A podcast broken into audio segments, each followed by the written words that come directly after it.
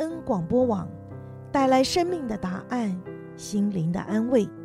今天祝福你得到应许和医治的经文是《使徒行传》四章十二节：除他以外，别无拯救，因为在天下人间，没有赐下别的名，我们可以靠着得救。《使徒行传》四章十二节。贝恩话家常，和你轻松漫谈人生吃喝玩乐事。各位听众，晚安。每周五晚上八点到八点半，欢迎各位听众收听贝恩话家常。大家好，我是大伟，这里是旅游小周记。冬天啊，就是有特别多的旅游相关新闻和消息。一方面是因为，就大伟前几个礼拜在说年底嘛，是美国人他们有黄金周。不是美国人啦，其实全世界很多地方都庆祝圣诞节和新年嘛，啊，各种不同的活动，所以大家就飞来飞去，而且报复性旅游还在进行中，啊，这是一点。那另外一点就是有很多可以讲的，比如说像圣诞节还有新年去哪里玩。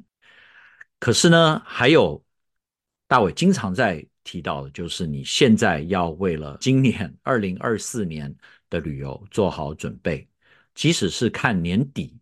的机票、旅馆啊，都不是太过分，因为这个报复性旅游不知道会持续到什么时候啊，有点夸张。可是呢，我今天一开始要说的新闻，就好像不是跟旅游直接有关系的，但是我相信你都听过，就是你只要是华人啊，你基本上不可能不知道台湾将要有大选。为什么要在这个旅游小周记上提到这个政治方面的新闻呢？就是因为啊，其实政治。跟旅游也是息息相关的。不信的话，我可以举出三点，其实有很多点，可是你可以稍微想想看。那为什么旅游跟政治会扯上关系呢？第一个就是护照啊，每个人出国旅游都需要护照，除非你从来都不出国旅游啊。你在一个很大的国家，比如说像中国和美国，其实就很多地方去玩啦，你不用离开这个国家。其实美国人很多人没有护照的，我知道，相信在中国也是有非常非常多人是没有护照的。但是如果你有个护照的话，你第一件想到的事情就是说我可以去哪里？哪里是需要签证的？哪里不需要签证？哪里需要签证非常困难，有些地方甚至你有签证或者你有护照也不能去。那这些其实都牵扯上政治，为什么呢？很多这一类的免签互惠啊，不仅仅是好像经济讨论的结果，而是跟政治也是息息相关的。那有些国家可能之间就不合，比如说你是美国护照的话。大家就劝你，北韩、伊朗、呃、叙利亚等国家最好是 不要去。那我相信很多国家都有这些问题，但是如果你是新加坡人的话，你就发现全世界都是你的朋友，你的护照哪里都可以去。为什么呢？因为新加坡好像跟每个国家都是朋友。那这个西欧国家的护照很好用，对啊，因为他们也是啊，就基本上就谁都不得罪啊。这些还是蛮大的国家，像德国、意大利。西班牙等等，那至于说，呃，我们耳熟能详的像日本啦、南韩啦，其他一些欧洲国家护照也都非常好用。那很简单嘛，为什么呢？因为这些国家宿敌比较少啊，它尽量跟大部分的国家都有免签的协议。那这个免签有的时候不一定是双向啊，也许是单向，就是说欧洲人他去别的国家。OK，但是别人来他的国家或者来欧洲就也许要签证啊，这个就看你怎么谈。那这个是谁去谈呢？当然就是政府去谈，就是外交机关去谈啊。所以这些都是息息相关的事。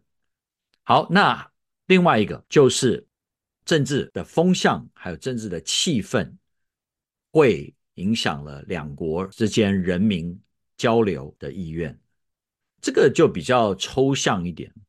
但是有时候我在想说啊，诶，为什么现在你当然还是有些台湾同胞会去中国大陆玩嘛？但是真的比以前少蛮多的啊。如果你看那个数据的话，说在当然疫情期间是非常非常非常少，就是台湾的游客去大陆。但是现在诶，应该恢复差不多了嘛？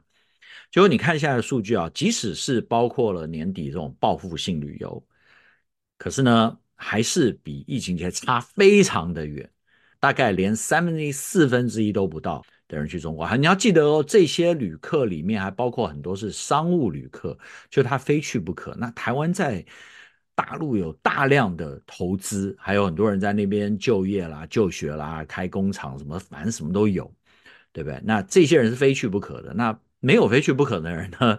好像很多都还没有回去啊。你说这个是不是完全是跟政治的关系呢？我觉得多少还是有一点，就是那个气氛让你觉得好像你不是太想去啊。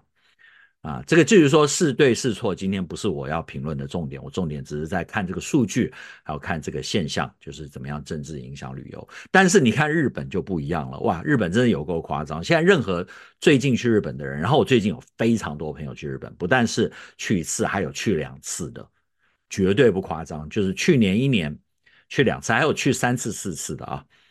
那 为什么大家都那么爱日本呢？啊，一方面就是说日本的确跟台湾就是很有历史的渊源，然后日本就是 always 是台湾的旅客非常喜欢去的地方。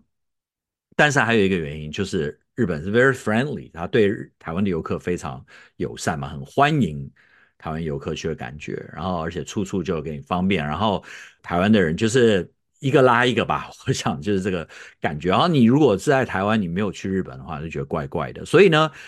基本上还没有恢复到疫情前的旅客的数量，但是已经快了啊！所以呢，你说这个政治是不是有一对他一定的影响？我觉得多少是有一点。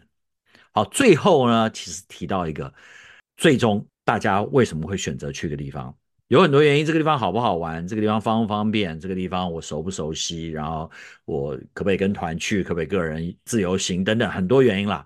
哎，但是呢，说穿了。钱是一个很重要的原因，对不对？如果你去这个地方，你觉得是物超所值的话，你就很想去。那如果说这个地方物价太高啊，或者说你觉得物价高而且性价比不高，就是你不觉得很好玩，但是你要花一大把银子的话，那你就不会想要去嘛，对不对？这很简单道理啊。所以啊，你看过去，比如说我是以美金做标准啊，那刚开始疫情的时候啊，墨西哥币。就大贬特贬，为什么呢？一下子没有人去旅游了。那墨西哥是非常非常依赖北美的游客，所以呢，墨西哥币基本上是狂贬。然后狂贬以后呢，就一大堆人去，然后慢慢的呢，它又恢复了它的这个墨西哥币的竞争力啊。不过现在还还是算蛮便宜的，大概差不多从二十几块变成呃十几块兑一美元啊。那就说这个币值的浮动。就会牵扯到你旅游的人是不是有意愿去这个国家？那你说币值为什么浮动呢？当然这个原因也是蛮复杂的，可是其中之一就是利率。利率是谁定呢？又是政府定的。那政府是怎么决定利率呢？其实很多时候啊，不一定是经济的考量，而是一些其他方面的考量。就你要不要贬你的币值，跟你要不要呃让利息。呃，是根据市场机制啊，然后根据这个你调控来浮动呢，还是说，比如说阿根廷的 case 啊，就是在看哪一档呃上去，他就呃根据他的意愿了，用利率做一个，不管是政权也好，还是经济也好，各方面作为一个杠杆，这样子作为一个工具来操纵都有可能。好，那接下来你就看啊，在过去几年，先是墨西哥币，然后后来欧元嘛。欧元就大大贬值，可是欧元现在也开始恢复了，啊、那欧元因为是一个大的货币啊，它的起伏没有那么严重，没有那么夸张啊。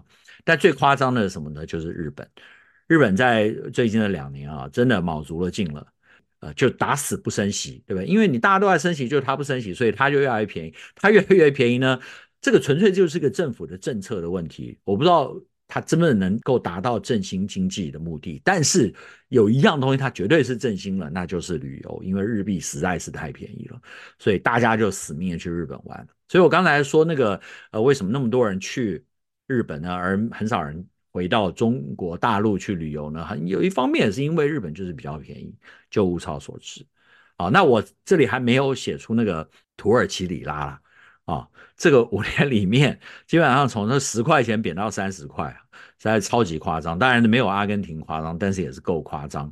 对，像这种地方呢，突然你就会发现，你前后左右很多人就去这类地方旅游。那这个也是呃，一方面它政府的政策的问题，另一方面就是它真的经济层面，因为这个后疫情时代的高通胀时代啊，它的竞争力。啊，没有竞争力的国家真的就是很惨了，一下子就下去了，感觉就起不来。所以大家一方面啊，你说你可以看这些汇率，跟着汇率走啊，哪里便宜去哪里玩，对吧？因为台币不管怎么说，还是跟美金还算是跟得蛮紧的啊。然后如果你在台湾的话，听这个节目啊，你知道我我什么意思啊？就就是呃，你你你其实去很多这世界上对美金贬得很厉害的地方，你也受惠不少。啊、但是另一方面就是说，如果你是那些国家人民的话，你就可能就出不来，你可能就只好在国内有，然后静观其变啊，等到你国家的这个货币可以比较强劲一点。所以这些都是啊跟政治息息相关的。但是最终呢，我再次强调啊，虽然这个钱也很重要啊，什么都很重要，但是某一个国家如果要吸引观光客的话，最好的方法是什么呢？就是把观光做好。然后就是让大家能够高高兴兴的出门，平平安安的回家。讲到平安回家，就不能不讲到第二则，我今天要讲的这个大新闻。大家要知道，在飞机上最怕的一件事情，其实最怕的很多事情，比如说飞机上有蛇啦，或者是有任何形式的空难。但是其中有一个，就是在电影里面有时候会讲那个。机门突然打开了，而人就被那个吸出去，听起来是还超级恐怖的。这也不算是个空难，嗯，但是有种种原因啦，通常都是在那种动作片里面会发生的情节啊。但这个动作片的情节呢，就发生在美国。阿拉斯加航空公司这部七三七，我想这个新闻大家都已经听过 N 遍了，我不用再详细的重复这个细节。但是啊，如果你看到他那些照片，简直是匪夷所思。为什么一个明明是封起来的哦，没有真的在用的门会突然就飞出去？然后还好是大家都系的那个安全带，然后还好小孩子是抱紧在身上的，要不然的话，真的有人会飞出去。那。在一万多尺的高空就保证完蛋。那这件事情怎么会发生呢？主要就是那台飞机。那这台飞机呢？哎，就是大家知道恶名昭彰的那个七三七 MAX 啊，不但是有过几次空难，而且呢还有这个大小的事故频传。经常动不动就被哪一个国家或者哪个航空公司就 ground 就不准你飞了啊！检查。那这次呢，也是有某种机型呢，某些飞机就开始检查，然后的确还发现了有一些其他的班机，好像是联合航空公司这个门栓的不紧，就是波音航空公司制造这个品质有问题。虽然啊，七三七在美国没有发生什么空难，但在国外有。然后呢，它经过了一连串的这个软体重新设计，然后机师的重新训练等等，好像似乎是大部分航空公司都复航了，国家也都让它继续飞。但是我们还是要讲一件事情啊，就说从那些空难发生到现在，其实波音它自己都直接还有间接的承认，有有许多的这品质上面的问题。那作为一台飞机啊。希望就是你不要再讲说什么啊，那个日本应该很容易啊，做一个中型客机，对不对？大陆啊，哎呀，怎么搞那么久才做出来一台那个 C 九二九啊？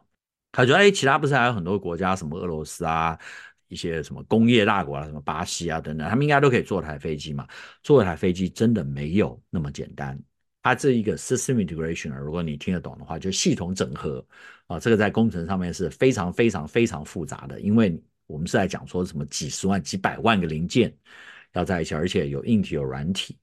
还有一点就是说，如果是一台车或者一台火车，你如果有一些这种品质上的问题，有些瑕疵、有些故障，你大不了就是抛锚，或者说可能会出一些意外，就是在车里面的人啊撞到的人受到影响。火车稍微严重一点嘛，但是我们都知道，就是说这一些陆地的交通工具。它的风险比天上飞的要小太多。为什么？因为天上飞的你完蛋就完蛋了，很少说什么在空中的发生的空难，大家还有人可以活下来的。那在地面上的，就像我们之前看到在日本的这个日航在函雷达羽田发生的那个地面的空难，还有就是这个什么门开了，虽然就是说没有人员的严重伤亡，就至少是在他在飞机上面。但是你要知道说这些事情有多恐怖啊，听起来在超级恐怖，所以它对品质的要求就不是一般那些交通工具可以相比的。所以呢，中国、日本、俄罗斯，不管是什么国家，要做一台啊，不要说什么巨无霸了，就做一台中型的客机，其实都是非常困难，而且要让它能够得到各方面的这个认证，让其他国家允许他去他的国境里面飞，这都是非常不容易的事情。好，那 再讲一个，呃，也许大家不爱听这种新闻啊，但是最近有一个新闻也是跟什么难什么难有关的，就是这个滑雪碰到的这个雪崩啊，也可以叫雪难。雪崩这件事情啊，人家想说，哎，为什么每次雪崩都是那个比较厉害的人被埋？的确是没错了。这一次就是说，他是在一个 KT Twenty Two，他基本上就是说雪道是那种非常黑的 Black Diamond 的。啊，为什么是在那种地方比较多呢？因为它都比较高嘛，雪比较厚啊，比较冷，而且倾斜度高，它雪崩就快速严重，然后你根本就逃不了。所以这一场在 Lake Tahoe 太阳湖的雪崩呢，有一人死亡，三人受伤。但是有一名华人，他居然被救出来。救出来就是大伟经常来讲这件事情啊，不管你是上山还是下海啊，有个很重要就是说你旁边需要有点人，如果你是一个人的话，你就完蛋。那这一位。朋友呢，他在山上就是被一个陌生人经过的时候，听到他在呼救，还是看到他那个雪具，就把他拖出来。要不然的话，你凭自己的力量从雪里面出来，几乎是不可能，而且在很短的时间内你就会窒息了。OK，所以那个雪崩是非常危险一件事情，然后也还好，就是附近有人去帮助他，能够把他救出来啊。所以这个就牵扯到一一方面是安全的问题，另一方面就是说。某一些的运动啊，某一些的活动，它本身就是 high risk。你不管怎么样去避免，比如说你去攀岩啦，或者即使你去爬山啊，或者你潜水啦，啊，或者去就是海边玩也好，这些都有一定的风险啊。我觉得就是你第一件事情就是要想想看，说能不能承担这样的风险，然后能够尽你所能的去减低这个风险会带来给你。生命或者身体和安全上面的危险，那我很庆幸的，就是说知道说这一位华人的这个女子被救出来，那也希望说在未来啊，不知道什么方法能够更快速的，就好像像 alarm 那样能够警告说，哎，雪崩可能会发生啊。另一方面就是说切记啊，就是你滑雪的时候。特别是去高难度的地方啊，如果只有你一个人的话，你真的要非常非常小心，最好是要避免。好，那接下来讲点好消息，就最近大伟发现了，其实也不是我发现了，很多人都发现，很多开始拼命的订机票。我今天还听说了一个朋友，他四月份要去欧洲玩，然后他从德州，他买机票就五百多块来回欧洲，各位。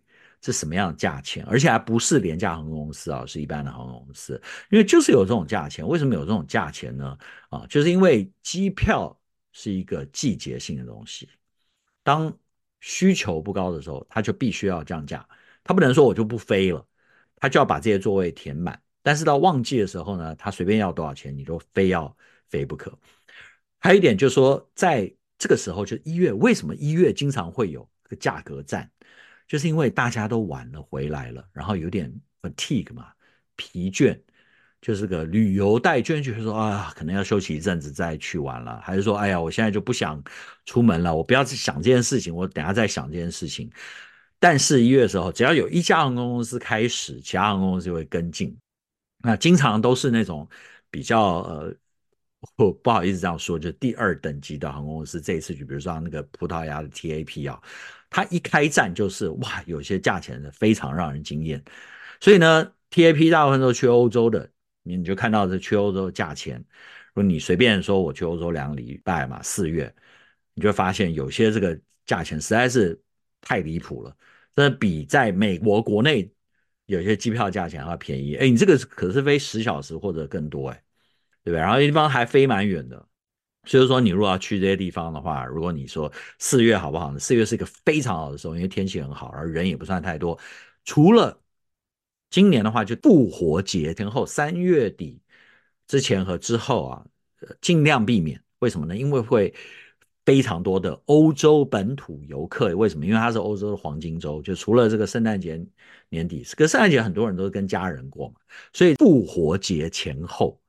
就是欧洲人的黄金周啊，甚至某些美国人，因为很多美国的学校，特别是比较教会的学校，都这个时候放春假。那那个时候放假的话，所有的人都在玩啊，所以到处都是很多人不一定是白人啦，反正就是这种基督教天主教国家的观光客就会到处都是啊，因为看到非常多。那亚洲呢？诶，亚洲也便宜，为什么呢？因为那个时候就是有些人要回去过年啦，有些人就等暑假回去了，带小孩回去。那所以很多这些呃，比如说商务客是比较 constant，就差不多就是那个量。所以一些游客就想说，诶，那如果你四月回去怎么样呢？你看看，果然是哇，价钱就非常好啊！不仅到那些好玩的地方，还有。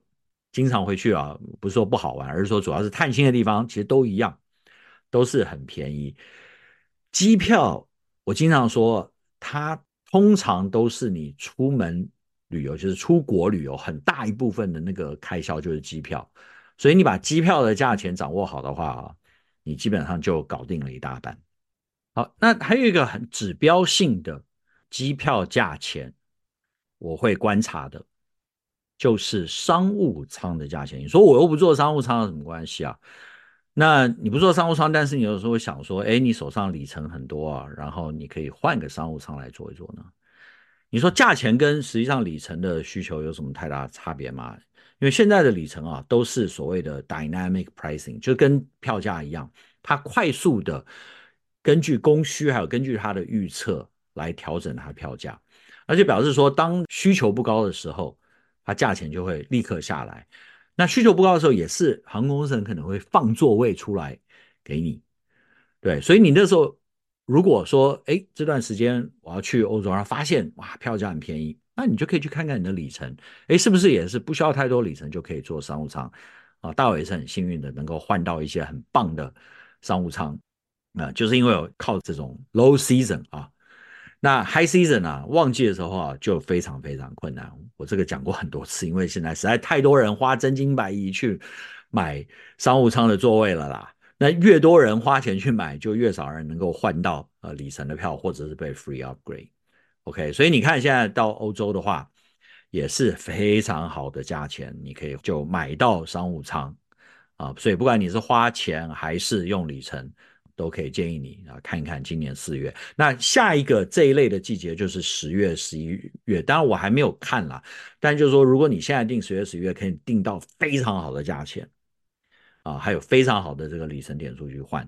那可是你现在如果换年底的话，坦白说，十二月大概十三四号以后，很多的免费座位其实已经没有了。你说哇，这么早就定了哇？因为订了可以退嘛，所以很多人就噼啪先把它定下来再说。所以平常手上也多一些里程，多一些点数，还是很有帮助的。好，那今天呢，讲到旅行要省钱啊，讲到有什么方法能够让你那个花的少，飞的好，也要讲讲花的少，住的好啊。大卫比较少讲这件事情啊，但是今天来跟大家分享一个小小的撇步啊，小小的 tip。就是你怎么样能够住得好，而不用花太多额外的钱。那我今天要讲的一个 case 就是说，如果你是一个 hotel 一个旅馆的系统的常客，你就会知道这件事情。他经常会给你一些所谓的 upgrade 的 reward。那在古早之前呢，很多这种 upgrade 都碰运气，就是你去看看有没有，或你之前打电话去说，拜托你给我一个所谓的 complimentary upgrade。但是我跟你讲啦，这个机会也现在越来越少了。为什么呢？很多就像是坐飞机一样，这种 upgrade 都被制度化。而不是说看那个柜姐高不高兴，还是看那个旅馆 check in 的时候，人家看你看你顺不顺眼，什么要穿得漂亮一点那些，现在其实都不是太 work，而是要靠啊实力。什么是实力？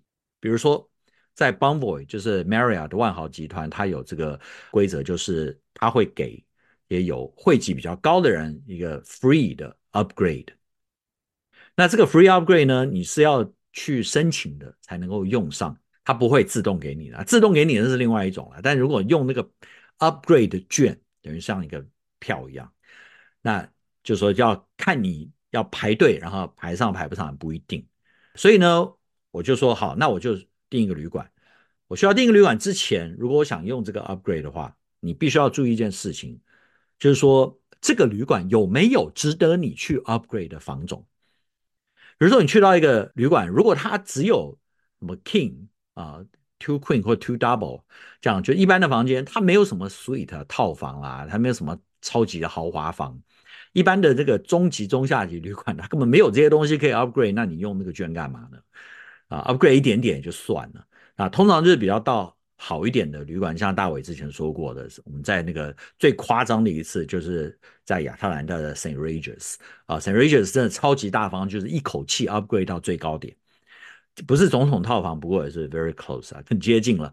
那在高雄的万豪，我也有成功被 upgrade 过。但是你看啊，就是说你你看这个房型，说哎，这个旅馆不错，然后你看了一下，哎，就发现说，哎，它也有个 suite，有个套房呢，然后有客厅啦，客厅里面还可以睡一个人，哎，这个就到了今天特别要讲的这件事情，就如果你今天是三个人去旅行，对不对？两个人外加一个小孩，甚至两个小孩，你说那我需要一个客厅，或者我想要的客厅，然后或者说你客厅想要睡一个人，那你就可以三个人。在一个房间里面，但是不觉得太拥挤。如果你是平常说是大小孩的话，你说什么三个人睡两张床，这样也是感觉不太方便嘛，感觉也是怪怪的，对不对？然后互相会干扰。如果有个 suite 不是很棒吗？好，那就这个旅馆呢，我发现诶，它有 suite，然后它有 king bed，然后有 sofa bed。OK，那我就 go ahead，我就开始订下这个房间。我订完这个房间以后呢，我再回到这个万豪的网站说我要 modify，我要 upgrade，你就申请或者 request 一个 upgrade。你 upgrade 的时候呢，他就问你要哪一种房型，你就要点那个 suite。那另外你还可以再点一些别的啦，就说你看起来不错的房间嘛，它虽然不是一个 suite 套房，但是看起来也蛮棒的啊，所以就把它点下去。就是说我只要你把我 upgrade 升等到这两个房间，我其他都不要。那他就会在你成型的五天前会看给你这个房间或不给你的房间。那你说，啊，那五天前的话，那如果我没地方住怎么办呢？其实也没有什么太大问题了啊。通常就是说，如果我在这个情况，我说我呃有一个选择，就是我订两间房间，还是说我订一间房间，然后等他 upgrade，那你就把另外一间房间也先定下来。你到时候五天前，如果你没有被 upgrade 的话，你就把它 cancel 掉也没关系。对，但是如果你被 upgrade 的话，你想想看，你三个人就可以住一间，而且你真的花的钱就是什么？就是一个房间的钱，外加上你 upgrade 你升等用的那个票。OK，所以这是一个很好的方法，可以省钱，或者是至少住得舒服一点。好，那这个是众多在旅馆里面可以省到钱的方法啊。但是我要强调一点，就是说旅馆就跟机票一样，它的价钱。绝大部分是取决于你什么时候去，所以你一看看说啊，这个地方旅馆好贵，每个都两三百四百，你就稍微去网上搜一下，你有时候会发现说哦，原来这几天有一个 festival 啊，有一个什么活动，有一个什么节庆，大家都去那里，而且是什么半年一年前就订好的，哎，你说那我就不要那个时候去，对，我就早几天或晚几天，你稍微动一下那个日期啊，哇，就会发现再便宜很多。那目前在网上当然是有很多工具可以帮助你去找这些旅馆的价钱了，但是我觉得啊，最好的方法呢，就是还是在官网上面啊自己搜一搜，在你比如说你说我四月可以去，但是我有弹性嘛，呃，那第一个礼拜你就会发现很贵，为什么呢？很多地方我是在讲，比如说欧洲啦，就都住的啊满满的嘛，因为复活节过后假期的缘故。哎，那时候你说第二礼拜去嘛，第二礼拜哎就发现好很多，第三礼拜就更便宜，对，诸如此类的，你就动一下啊，自己去找找看。然后呢，也不要局限说在某一个联盟啦。我觉得有时候我们太喜欢那个追点数的话，你就会完全就是 stuck 在那个，你说我一定住这个联盟的，不是这个我就不要住。那如果你真的要省到钱的话，有时候你就。去 Google 上看一下，你可能看到一些让人很惊艳的，比如说在欧洲的话，很多欧洲本土的旅馆，它可能空间比较小一点啊，设备比较简单一点，但是很多本土的小型的旅馆，我不是说那个旅馆是一个很小的一个公司哦，可能是。几百几千个旅馆在那个连锁里面啊，但是它的旅馆就是比较小小的，啊房间小小的，但是就是非常非常便宜。如果你在那边玩，你的重点是出去玩，而不是在旅馆里面享受。你不是去个 resort 的话，价差我个人觉得，如果差到什么几十块甚至上百块一天的话，真的不要那么执着，为了几个点数啊而去花大钱住旅馆，是很得不偿失的。好，今天就分享到这里。节目的最后，大伟再次祝福每一位平安喜乐。旅途愉快，愿上帝祝福。